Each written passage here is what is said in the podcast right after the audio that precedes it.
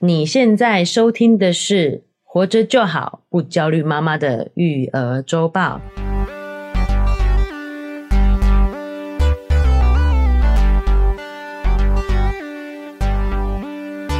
我是营养师肉圆妈，大家好，我是奶舅，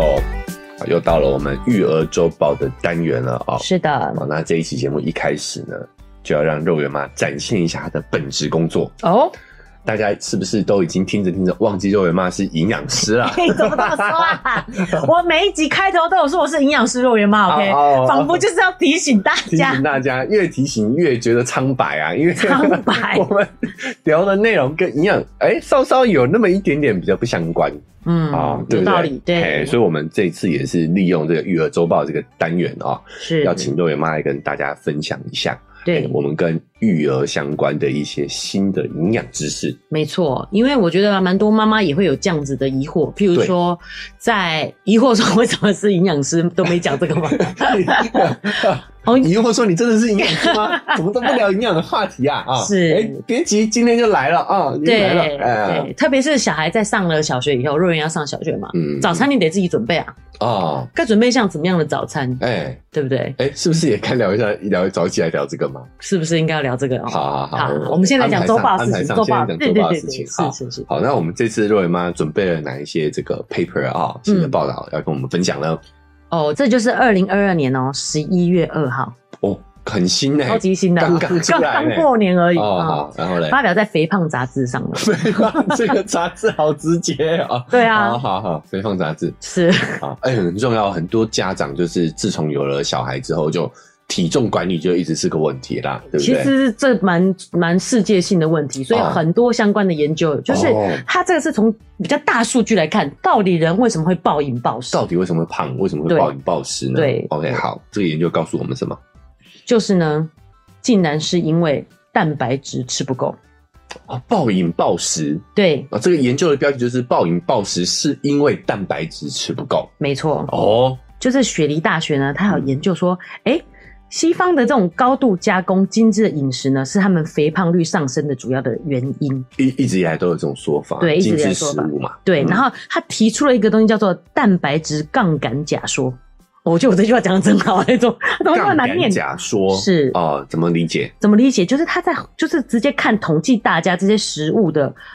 消耗量，发现呢蛋白质的摄入量会影响到你这个饮食的热量的摄取。哦哦，我理解了，杠杆嘛，就对是你蛋白质越少，好、你嗯另外一个、另外一个角度就吃的越多，对哦，就是你的饮食的总量跟你的蛋白质是摄取量是处于一个杠杆的关系，对，好、所以你杠杆一边吃的少，天平另外一边就会吃的多，这样的是感觉。哎他把人分成三组哦，一个就是、就是以我们的饮食建议的蛋白质摄取量，哎，那、就那讲是体重一比一嘛，一公斤体重吃一克蛋白质嘛，对不对？对，就是在你这个整体热量差不多是在十五百分之十五到二十五是蛋白质的这个情况，就是体重一的时候，啊换算成你一天吃下来的热量，大概就是百分之十五到二十五。啊，好好复杂难懂哦反对对反正就是反建议正它就是分成三组嘛，哎一哎个就是没有吃足够蛋白质，跟吃足够蛋白质，跟吃比平均还要多的蛋白质的人，好，那我们理解，我确认一下哦，嗯就是吃足够蛋白质，就是吃到一比一嘛，一公斤体重吃到一克蛋白质的，一克到一点二这样子。一克到呃一到一点二嗯算是吃够。对，好，然后吃不够就是低于这个数字，对吧？是这很好理解。没错，那超过了，就是说要吃到一一公斤，吃到一点二克蛋白质以上以上的人对哦，OK，好好，这三组。听众朋友不要慌，哎因 为听过去就算了，哎你接下来就知道他到底想干嘛。哎哎哎哎然后呢，他把这些人呢分成呃三个饮食时段，嗯也就是呢白天到中午以前，嗯跟十一点到下午四点，嗯，跟四点以后的饮食。那就是早中晚餐啊，啊 对。对对 对对，啊讲那么复杂不是嘛？可能有人八点吃东西，以后十点就忍不住又在吃啦。哦，所以好十一点以前吃的都算同一组，好好 OK，对吧？有人有早点，有人有五点啊，啊下午茶时间啊。 啊，OK，OK，好好，他把它分成三组、哦，发现呢，在第一餐你吃足够蛋白质的人，嗯，你后面吃的量是越来越少的。哦，所以你早上啊、哦吃足够的蛋白质，对，你整天的摄取量就会变少。没错。而且呢，因为呢，他的意思是说，其实我们人体都是蛋白质组成的嘛，所以你有一个机制，你知道你身体需要蛋白质。嗯，当你身体的蛋白质不够的时候，你就会提起你的食欲，要去找更多的食物来吃，哦然后呢，来摄取足够的蛋白质。哦，我我这跟我们的本能是一样的，对因为在远古，甚至我们人类社会的早期，是不要说早期啊，就是一百年前好了啊、哦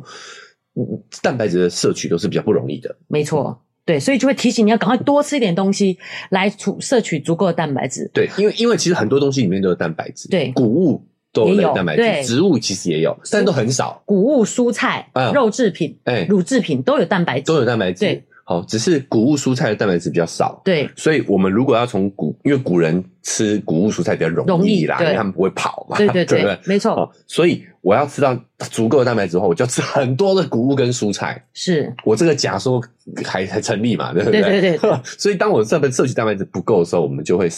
体内身体的本能就会告诉我们要摄取大量的食物来对获取少量的蛋白质。没错，这就是奶奶就说到，就是我们不够的时候，我们就会想要摄取大量的食物哎嘛。哎哎啊，在古代是 work，但现在不 work，因为我们太多精致的食物了。对，当你想吃的时候，你就会又去吃那些精致的食物，但是那些精致食物又没有蛋白质，就陷入一个恶性循环。对，哎、就越吃越多。哦，但这个假说呢，它的在这实验上是成立的原因是它把它分成三组了嘛。嗯他真的在第一餐的时候吃比较多蛋白质的人，他后面吃的量是比比比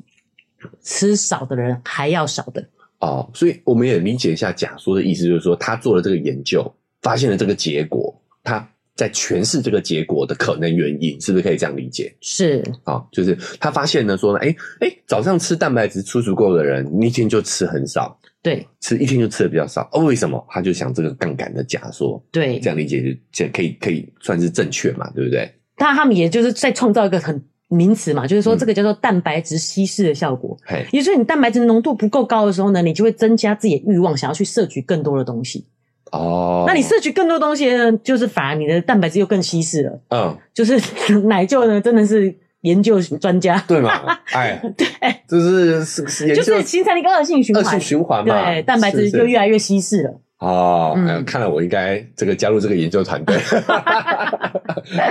飞往雪对梨 非。常水泥，非常水泥哦。所以所以就是现代的饮食有太多这种加工的食品，嗯它的这个蛋白质含量都是低的。嗯然后你自己想想看，这些加工的食品，对，然后呢，所以我们就人就会被被迫嗯再去吃更多的东西，来满足这个我们对蛋白质的需求。进而摄取过多的热量，是，嗯，所以呢，这个研究我觉得也很好，原因就是说啊，不是你贪吃，不是你意志力不够才会导致肥嗯胖，事实上这个环境的因素，就是这个精致食物过多，对，对，造成我们这个肥胖的问题。没错，那我们自己也有解法嘛，嗯对不对？就是其实你就是有意识的去从一开始第一餐吃进去就吃富含蛋白质的食物，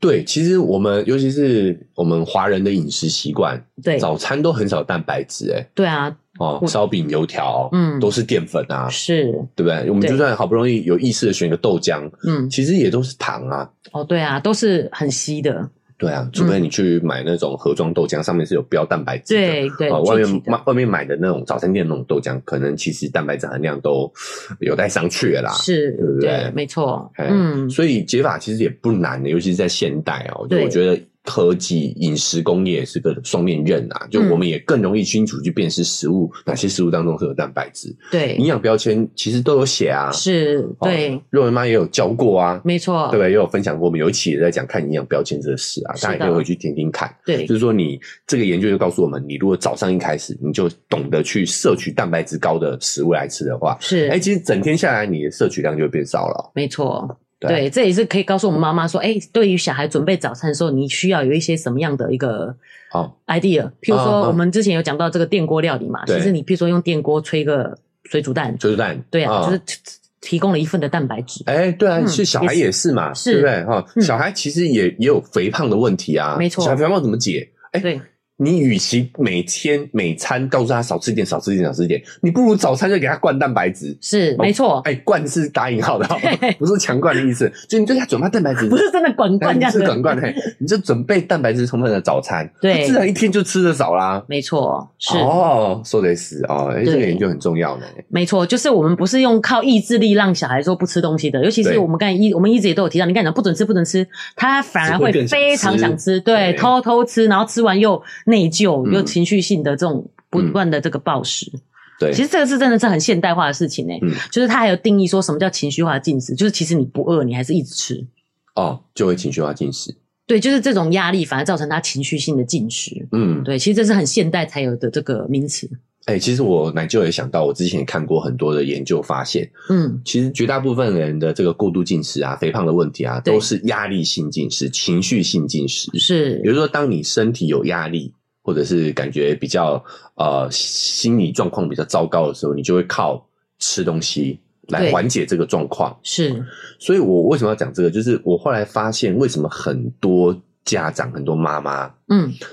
这个产后不容不容易瘦下来，对或者是从怀孕开始就有肥胖的问题，对，其实那都是我们开始人生进入到某个阶段产生压力的时候，是，比如说怀孕怀孕对第一胎你就很紧张嘛，对对不对？哈是你有压力，对你就开始吃，就开始容易胖。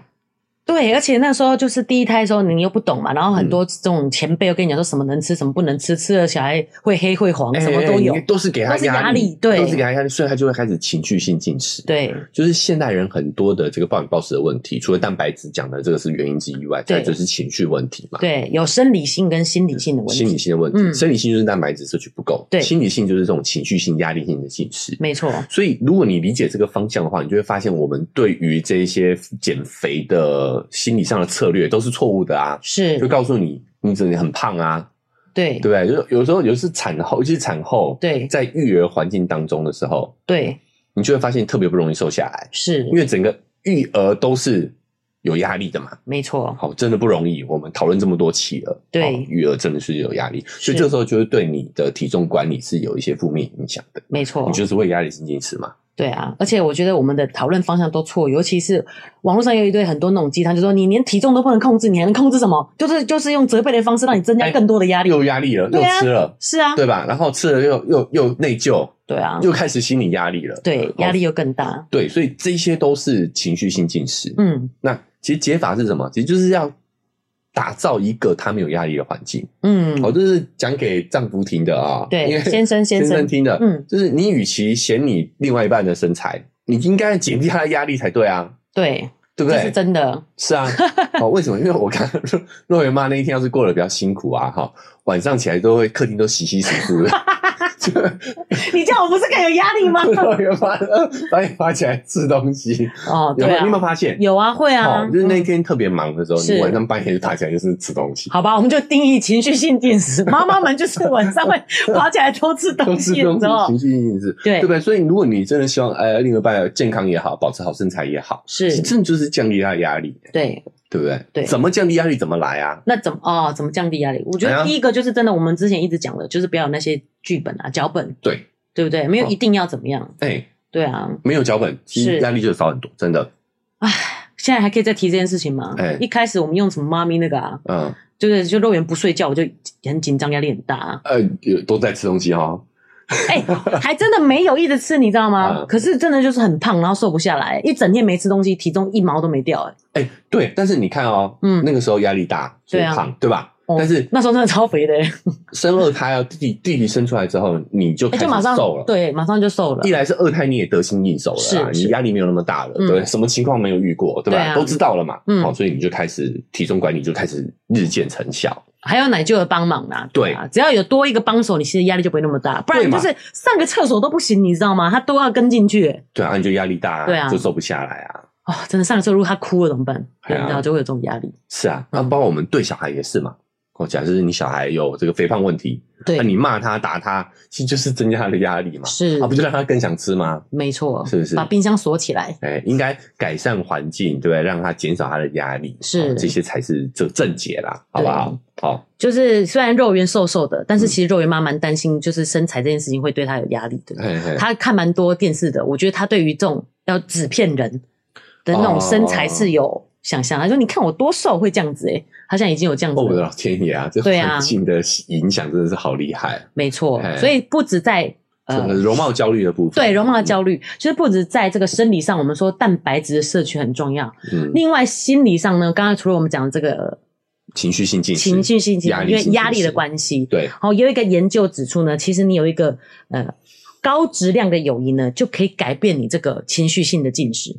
哦，就是交友状态其实也很重要，对不所以社交能力很重要，没错，嗯所以这一篇研究呢，就是讲到说，呃，你有一个正常的社交呢，会影响到你这个身材嘛。嗯嗯嗯，那妈妈们不容易瘦下来，我觉得这个部分也是因素啦，因为对一开始我们把所有时间都投入在育儿上嘛，嗯就会减少很多这个社交的这个状况。哦，把自己算是隔离了，你知道吗？对不对没错嗯，所以呢，他这个研究，而且他这个研究是讲青少年，因为青少年对于这个身材的容貌焦虑是更严更重严的。重的，对，他发现呢，真的有这样子一个好的友谊呢，嗯会影响到他们这个健康饮食的这个状态。哦，那他也提出建议哦，我们要怎么样让这些青少年拥有高质量友谊？其实就是我们从小就要开始教他们怎么样建立起友谊的桥梁。哦，就是我们在之前的节目也都有讲过嘛，嗯一开始其实你要是要帮他挑选这个一起玩、一起互动的这个朋友的。对，那在之后，他们可能进入学校以后，会有他们的同学。嗯他的他这一篇文章说到说，你可以跟这些同学接触嗯的，让他们做更搭起友谊的桥梁就对了，帮他们做中间的桥梁。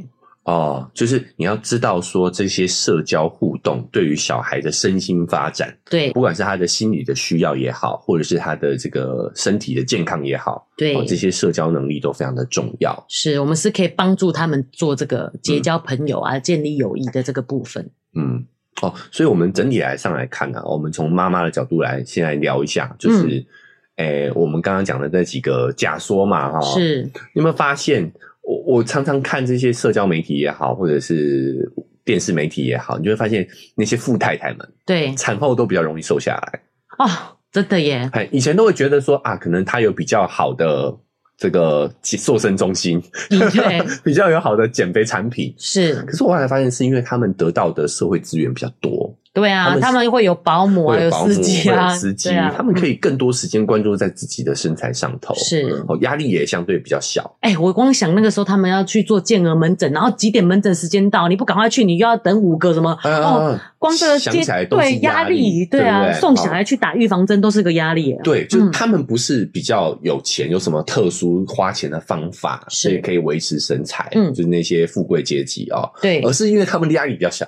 对对啊、他们的生活压力就是比较小，这我们得承认是，啊、哦他们有他们的问题，但是呃，不是问题，他他们有他们遇到面对的问题，对要面对的对要状面况，对嗯的状况，但是他们的生活压力就是比我们小嘛，是啊、这我们得承认啊。就像刚刚讲到，我二胎的时候有奶舅帮忙嘛，嗯光多一个人让你不会突然想要上厕所没办法去，就差很多了。对，对不对那他们富，我觉得有钱阶级的人，他们也很清楚知道社交能力的重要性跟人脉的重要性，所是，以就算他们这些富太太啊，好像也会有一些社群、嗯，社交的一个族群，对，对不对？比较不不会那么容易去把自己封闭起来。哎、我觉得这是有意识的在做嗯培养啊，像那个贾永杰嘛，嗯在疫情的时候，他们有一些捐赠的活动，嗯，他就让他女儿一起参与去做联络的事情，对，高中生吧，嗯，对啊，就是他们知道这个其实是很重要的，对，嗯，哦，所以你看，就是有一些社会资源、社会协助，对其，实对于健康、身心健康，妈妈的身心健康都是非常的重要的。，是，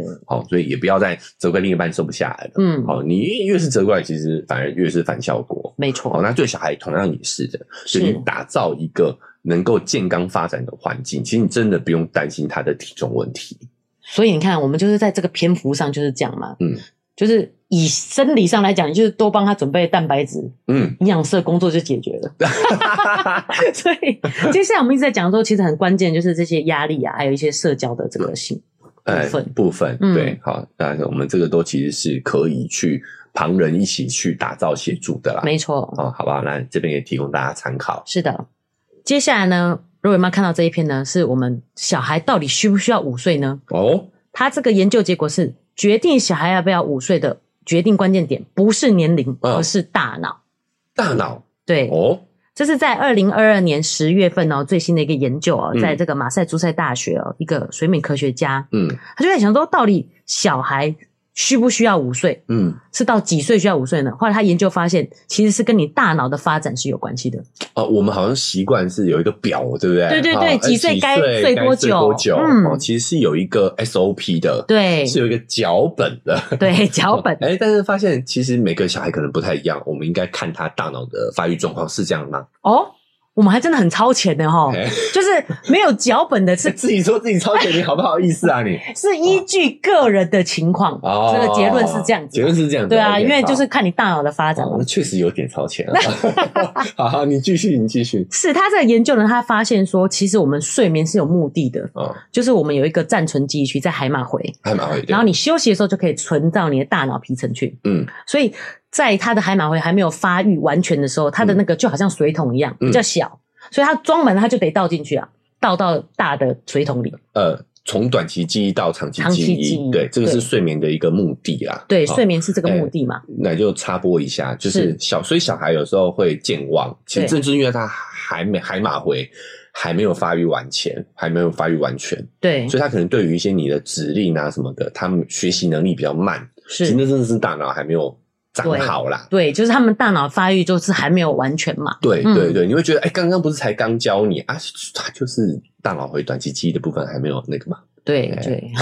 题外话，题外话，好，继续，继续。对，他就发现说。这个过程呢，会让他情绪比较稳定，嗯然后呢，也会让他记忆就从暂存记忆区到长期的记忆嘛。嗯所以其实午睡对小孩是很重要的，嗯甚至我们之前也有研究说，在也看研究说，不要让那种婴儿，嗯婴儿哦，是说婴儿的时期，不要让他超过五个小时没有睡眠。哦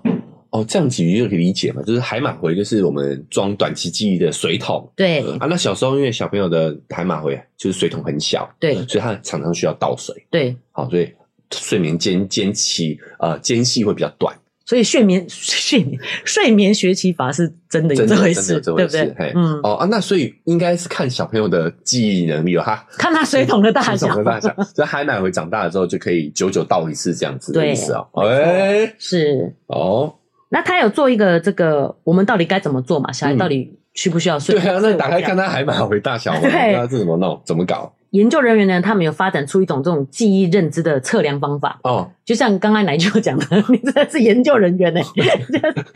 对，就是你刚刚讲的事情，后来他记不记得了？哎那就是发现他的暂存记忆区有没有到他的永久记忆区，哦对，，他还记不记得？如果他的水桶是够大的，那他还在暂存记忆记忆区，所以他还是记得嘛？那个是不是跟呃测那个老年痴呆的啊，有可能呃哦，失智症的方式是是一。样的？就是叫他记三个 名词，然后跟他聊天一阵子之后，我再刚问刚他讲刚刚讲的三个名词，是是类似这样的类似像这样的状况，对是是哦，这样的嗯方法就可以对知道说，呃，他到底海马回的长多功大了，能是不哎是功能是不是正常健的？全对，，但我觉得比较可以执行方法就是他会不会容易情绪失控发脾气？其实他就是累了，对吧？哦他就有需要休息，理解对。哦，就是观察孩子的状况。对有，时候当然这他不科学，但哎是意思就是说，其实要不要睡午觉，真的就是看每个孩子的个体差异是不一样的。嗯科学上来讲，它是海马回的发育有没有成熟？成熟，嗯，。对，哦，所以他发脾气有时候是水桶满了，对， 他装不哎进呦，去，你水桶满嗯哎了，这样子装不进去东西了，是，该倒一倒了，这样对子。，是，哦，哎，其实这个部分的话，我们最近刚好也很有深有体会啦，嗯就，是我们前段时间去福福冈冈玩对嘛，，嗯，那因为你知道旅游就行程就会比较多一点，对，然后呃，肉圆晚上就是接近 要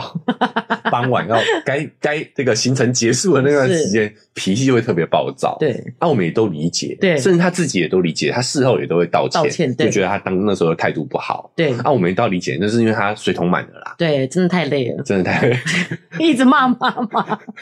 超好笑的。他真的，他有我们走有一段路走了好久嘛，他对就整个睡倒哦，对啊好重哦，他是真的很累啦，太哎硬了。我们刚刚讲，下次有累可以讲，我们会帮他处理嘛，对不对？对，。想办法。现在小孩就是在这个阶段，在这个阶段对，好，呃，嗯所以我们要多一点理解之外，对也要知道说，哦，有时候小孩不睡也是活动量不够之外，也嗯就是可能事件也不够，啊、对，他的水桶还没满，水桶没有装东西，所以自己是不是也可以理解说，难怪这种在 baby 时期啊，很多嗯阿嬷的育儿方法就是把他推出去绕几圈，哎、他也没下来走路嗯啊，但他回来就累了，就可以睡觉、哎、因为有一些刺激啊，对新对对，新刺激就是把他水桶装满，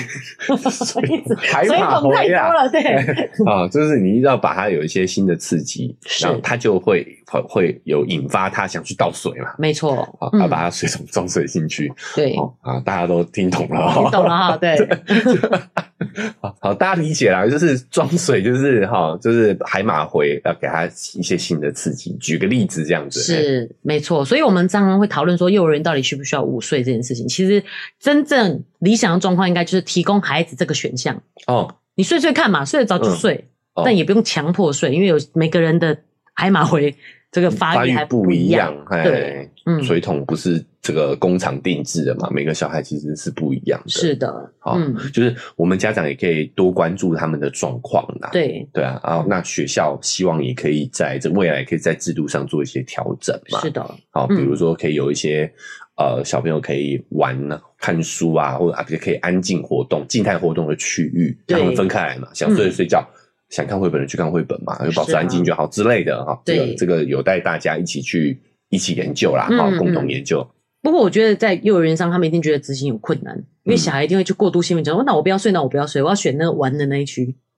可是我我觉得，所以我说是静态活动区啊，哦，哦，就是你你没那么做一好些玩。没有，对你做一些静态一点的活静动态，嗯对我觉得他们是可以遵守规则，你可以不睡，但你要保持安静，不然你会对影响其他人的睡眠。是，也也应该要教会他们理解这件事情啊，这也是一种练习，也是一种哦练习。嗯，不然错后不错。他在那里做静态活动，其实他做着做着自己就会想睡觉了，也不一对，定。有可能。对啊嗯，包括我们大人也是啊，看书看书，你不觉得特别想睡吗？，对，床前都放在本书，就是因为我们的海马回装满 装满了。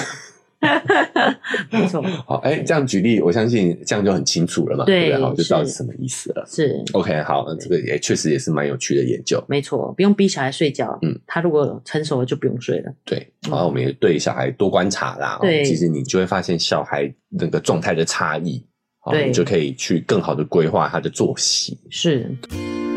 嗨，大家喜欢我们的节目吗？喜欢的话要订阅追踪啊！如果你使用的是 Apple Podcast，记得给我们五星好评。如果你觉得很有收获，欢迎你分享给你的朋友，这对我们来说很重要哦。另外，在我们的文字说明栏位呢，有我们的赞助链接。如果你想支持我们的话，点一下这个链接，五十块钱请我们喝杯咖啡，就让我们更有动力把这个频道经营下去喽。谢谢你大们。家，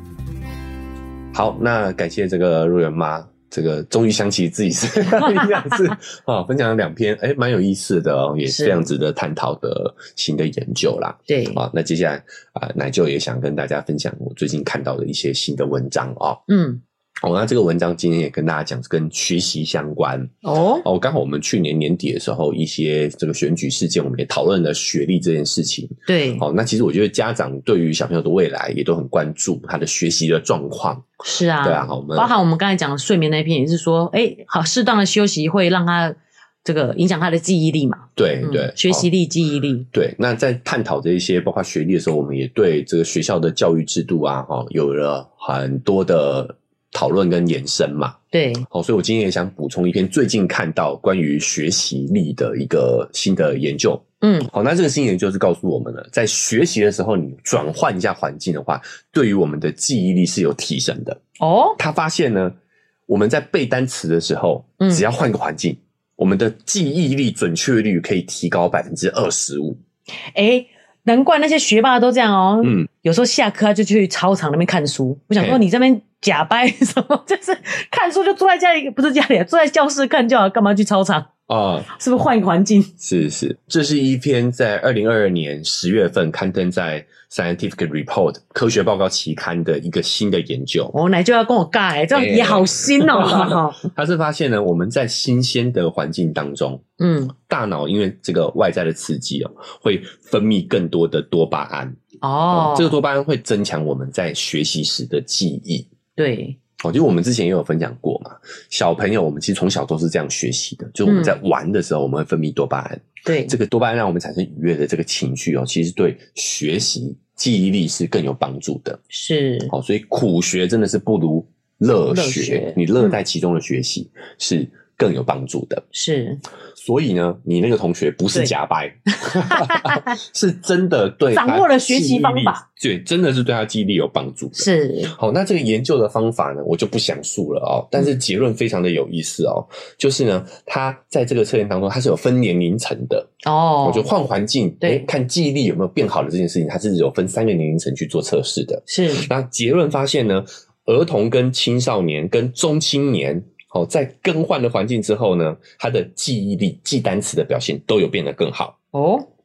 其中尤其是十二岁到十七岁的青少年到新环境之后，对于这个单词的记忆力有显著的提升，好，最高可以达到百分之二十五左右。哦，但是呢，对中老年来说呢，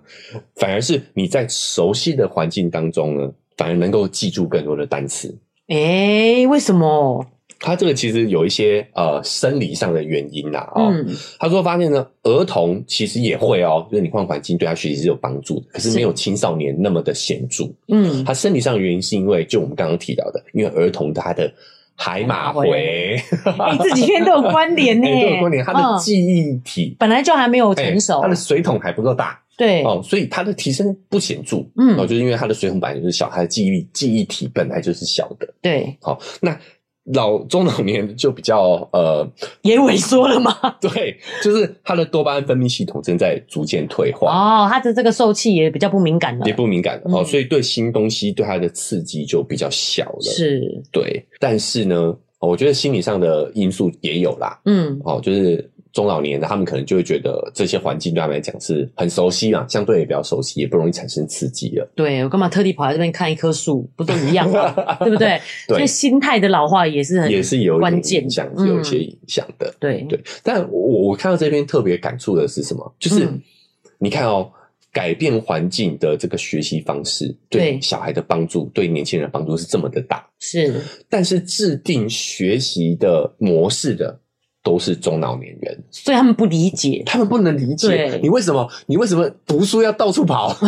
对，你为什么不能就坐在教室里面乖乖的读书嘞？是他，们不理解，因为对中老年来说，他们就在熟悉的地方念书效果是最好的。嗯，可是年轻人不一样，年轻人他需要刺激来帮助他的记忆力对，哦，所以你会发现很多国外的学校，他们老师会把孩子带到外面去上课，是天气好的时候，嗯，会转换环境，对，好、这对他们来讲都是是对学习有帮助的。哎，特别是十二到十七岁，哎，就哎刚好是中中高年级中高年学级的生嗯这个时，候，对哦，所以有的时候我们要为什么要接触这些新的研究？你就会发现，你可以啊、破除掉自身经验。嗯对，哦，我们一直讲嘛，自身经验不值得参考，只是哦个案呐，只是个案嗯哦。其实这篇这篇研究也就告诉我们这件事情，因为有时候你自身研究，你没办法去体验到其他群体的的感受嘛。是，好、所以我嗯们的教育体系可能也需要针对这些青少年的需求对去做一些调整。没哦错，上课不要固定都在一个教室里头，我们对啊，时常做一点变换，嗯哦，或许对于我们的学习成效是会有很显著的改变的。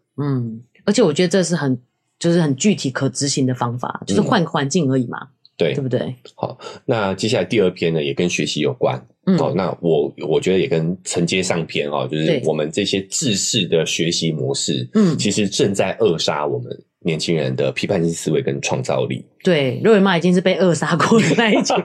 被宰过了。好啊，这是一篇也是蛮新的研究哦，就是二零二二年的哦，在嗯 Nature 期刊的子刊《自然人类行为》有一个通整性的研究，是然，后他研究的是，我觉得很有参考意义的是，因为他研究的是中国的大学，那我们算是同属于华人文化嘛，哦，是虽然我们是不同的国家，哦，但是我们的教育的这个理念还蛮相合的，我们华人的传统思华人维传其统实思维是蛮像的啦。对，嗯，哦，所以这个研究是由国外主导，还有这个还有北京的北京大学、清华大学都有参与哦，是嗯那研究的成果真的是蛮惊人的，就是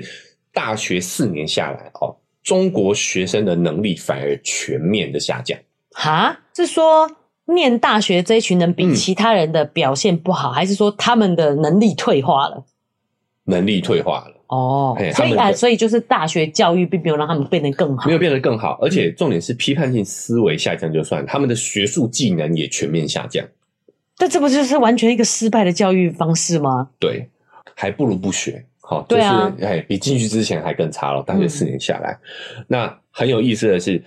他们还有针对所谓的一等大学，就是北京清华这种，对啊还，有普通大学，好，因为中国大学也很多嘛，对不对？嗯他发现呢，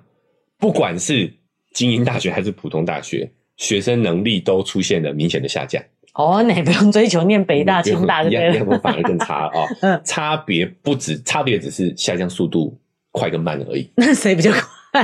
应该是普通大学，还是有差，还是哦 还是有差还是有差。哎，哦啊好，肉圆妈念台大的，还是有好一些的意思。这这这也印证了我们之前讲过的哦，就是不是学校成就了你，其实有的时候真的是优秀的这些优秀的学生去成就了学校。嗯，学校还拖后腿了啊！首先是学术成绩这个部分，是，这个这个研究范本超过三万名的大学生哦，嗯好、他们收集了来自四个国家，不止中国哦，是四个国家的精英大学和大型大学的学生样本。嗯从研究数据来看，大一跟大二这个时期，中国学生的数学跟物理成绩。在中国、印度、俄国三国当中呢，一直都是属于最高的水平。哇，但是令人惊讶的是呢，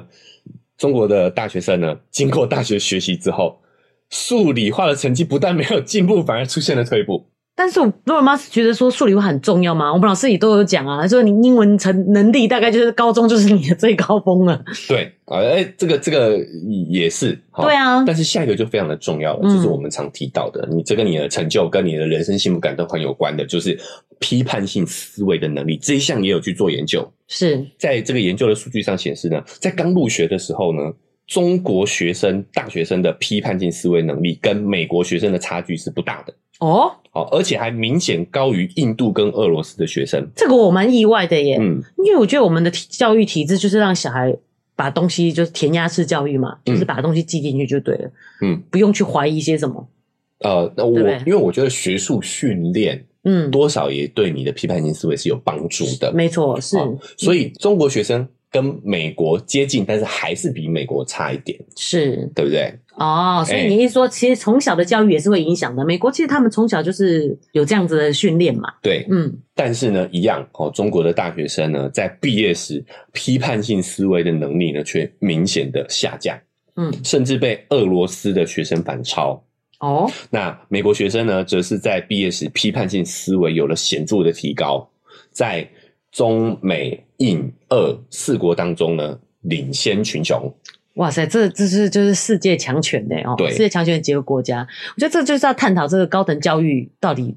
对，给了什么嘛，对不是对是，研究人员有特别指出啊，这是一个蛮严重的问题啊、嗯因为在现代这个技术变化这么快，批判性思维就是创新的一个很重要的一个一个能力嘛。对对，你一定是批判过往的技术，你才有办法去想出新的技术来嘛。对你有质疑，才有可能有新的发展。对啊，嗯哦，那这个能力就是会让你的这个知识技术不断的进步的一个原动力。对，但是在中国的大学生在四年的训练之后，反而是呈现下降的。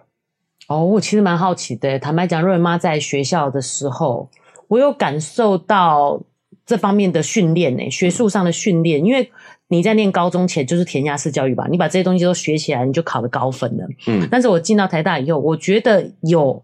在这方面做训练呢、嗯，对啊，这个我是我的理解啦，哦。嗯，就是我觉得，因为那个时候是大一大二的时期，对，会确实是会有一个能力上的转换。嗯，但是我觉得，在我们接近大三大四的时候，我觉得华人文化还是更祈求你毕业后是能融入社会的，对是能成为社会的一个螺丝钉的。嗯，好，比如说他们在你在实习的时候，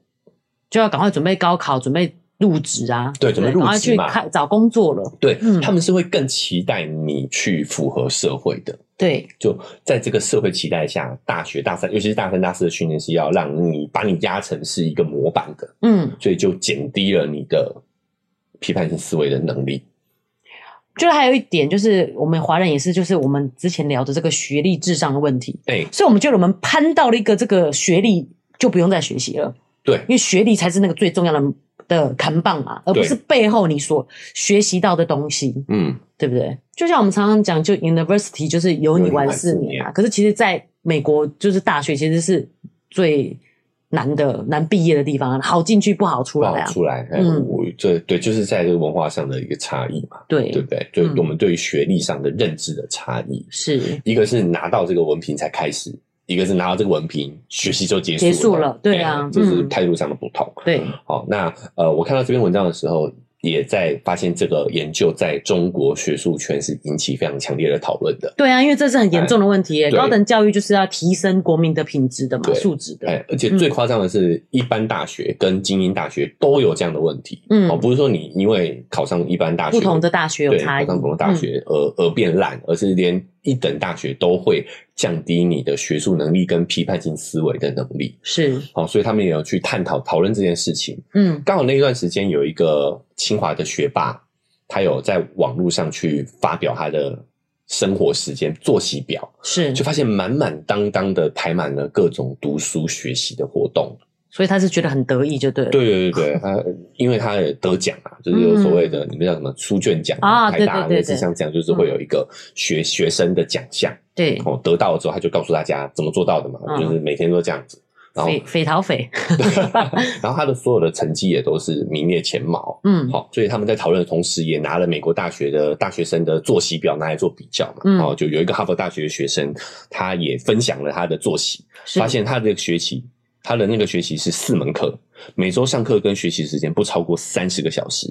他还参加了五个社团，哇，甚至在他的作息表里头也有很多各式各样的朋友聚会。嗯对，好、你看有一个呃清华大学的学霸，他把所有的时间都花在功课跟学习上头。是，哎，有一个哈佛大学的学生，哦，他在学习跟课外活动上的时间分配其实是差不多的，嗯哦，甚至可能课外活动学习时间更多一点。对，对比来看，哦，清华的学霸每天学十几个小时，十几个，十七个小时；好夸张哦，哈佛的大学生每天学习五个小时，差了三倍以差上，哦了三倍以上。哦而且我觉得时间不是这样看的，十七个小时，它等于就是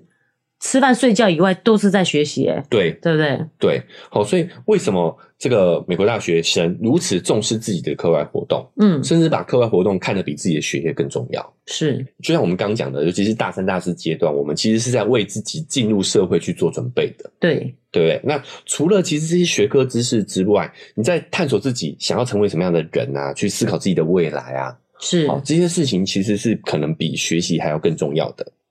对，而且我也会担心像他这样子十七个小时的学习，他会觉得自己又是个学霸嘛，嗯他进入社会以后一定会那个落差感更大，会蛮他大会挫折感，啊对或许啊，或许我们嗯也不清楚哈、嗯但应该是这样子。那我我也想到前段时间我们聊过的一个呃运动员叫做谷爱凌，对，好、他那个冬奥完呢，他嗯就、念 Stanford 嘛嗯对，，他就去 Stanford 念书了。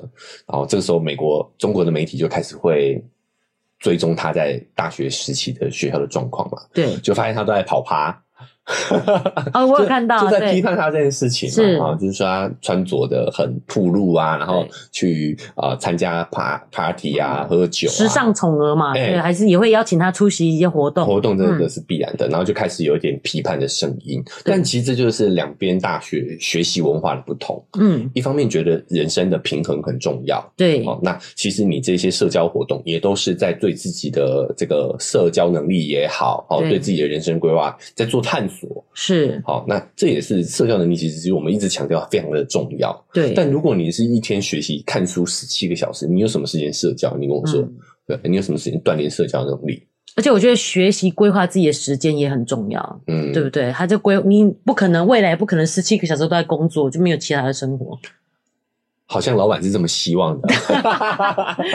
好，所以这也是我们在文化上的差异嘛。是，对，没错你。要在中美国，你工作十七个小时，应该是会告死吧？对啊，，赔偿对啊嗯，劳基法的问题啊、是，好啊，所以也给大家做一个参考啦。我觉得这也跟我们的这个观念有有关系。就我们前几天聊的这个慢工出细活，嗯，我们很喜欢很明确的指标，譬如说他他这个也是他背单字啊，他怎么样啊，他每一个去读书的东西，他都可以考出一个好成绩来。嗯嗯，而这个你刚才讲的这个哈佛大学的他的这个作时息间表作息规划，对、嗯他去玩社团，他去外面跟人家社交，嗯，你看不到成绩啊，对对不对？都我们还是有喜欢看一个立即有效果、立即可以看到成绩的一个方式。，对他锻炼的，其实就像我们那一期聊到对的慢工，他对锻炼的是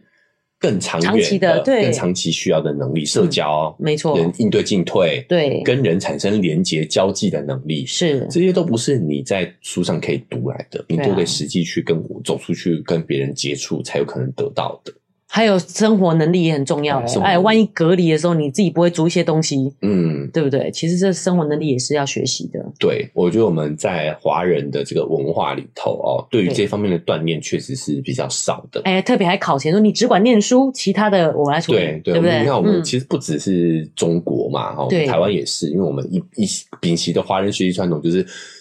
寒窗苦读嘛。对，把时间都花来念书，你不用浪费时间在洗碗了，我帮你洗。对啊，对其实哦这些在这个研究下都是发现是对学习反而是负面的帮助。对就像我们刚刚讲，苦读不如乐读。嗯你，在读书的时候，你这些你在学习的时候，这些多巴胺、这些新的刺激、对快乐的感觉，其实可以帮助你的学习效果的。哎，对啊，也延续到上一篇，换个环境，你的记忆力就更好了。对啊，好、嗯那在社交的活动，好、也都是非常的重要的。对，那以前不是啊，以前学读书就是我们印象中的读书就是悬梁刺股，有没有？嗯，哦好，除了痛苦之外，你还是得把自己闭关修炼的这种感觉。对，对啊，其实这些都已经是蛮落伍的，好，对蛮不符合时代需求的学习方式了。那过去可能需要这样，因为你就把知识背到脑袋里就很厉害。可是现在都有电脑帮我们记啦，对不对？你需要的不是这些知识资讯了。 OK OK，对对不你对这个角度也对，就是时间的关系、时代的关系也有对影响。对，古代的时候他需要记这些东西就在就够脑袋厉害了，对对哦，对，那现在谷歌随便搜寻一下，什么都有啦，对啊不对？我何必要记起来呢？嗯对，反倒是像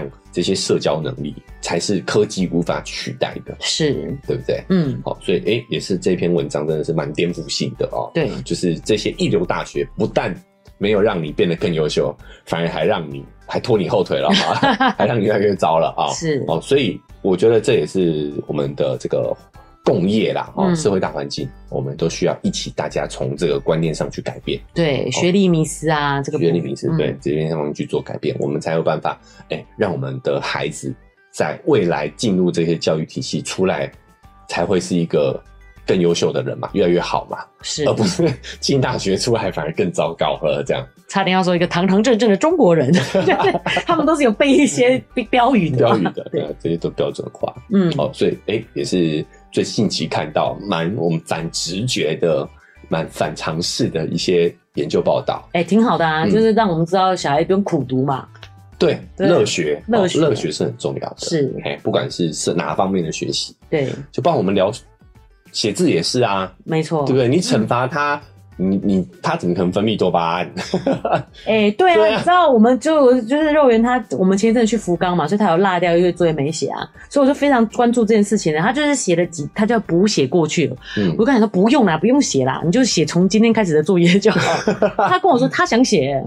你知道吗？哦你不强迫他，他反而自己想写的时候他就去补写了。呃，因为他觉得当中是乐趣。对啊，他自己决定要写的就是一个乐趣就嘛。像我们讲过嘛，所有的游戏其实都是以工作为原型的。嗯，差别就只是在于说，一个是被自愿的，一一个是被强迫的，一个是自愿的嘛。对啊，所以当你不逼他，他就觉得这个写作业是乐趣啊，是是游戏啊。没错，啊，你逼他，他就觉得是工作、啊。对，乐趣很重要，是的，好不好？嗯，，好，哎，今天也是跟大家分享的呃几篇我们这个各自觉得蛮有意思的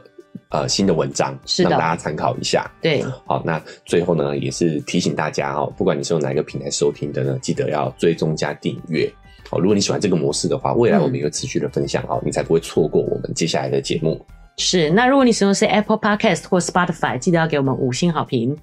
搜寻资料也是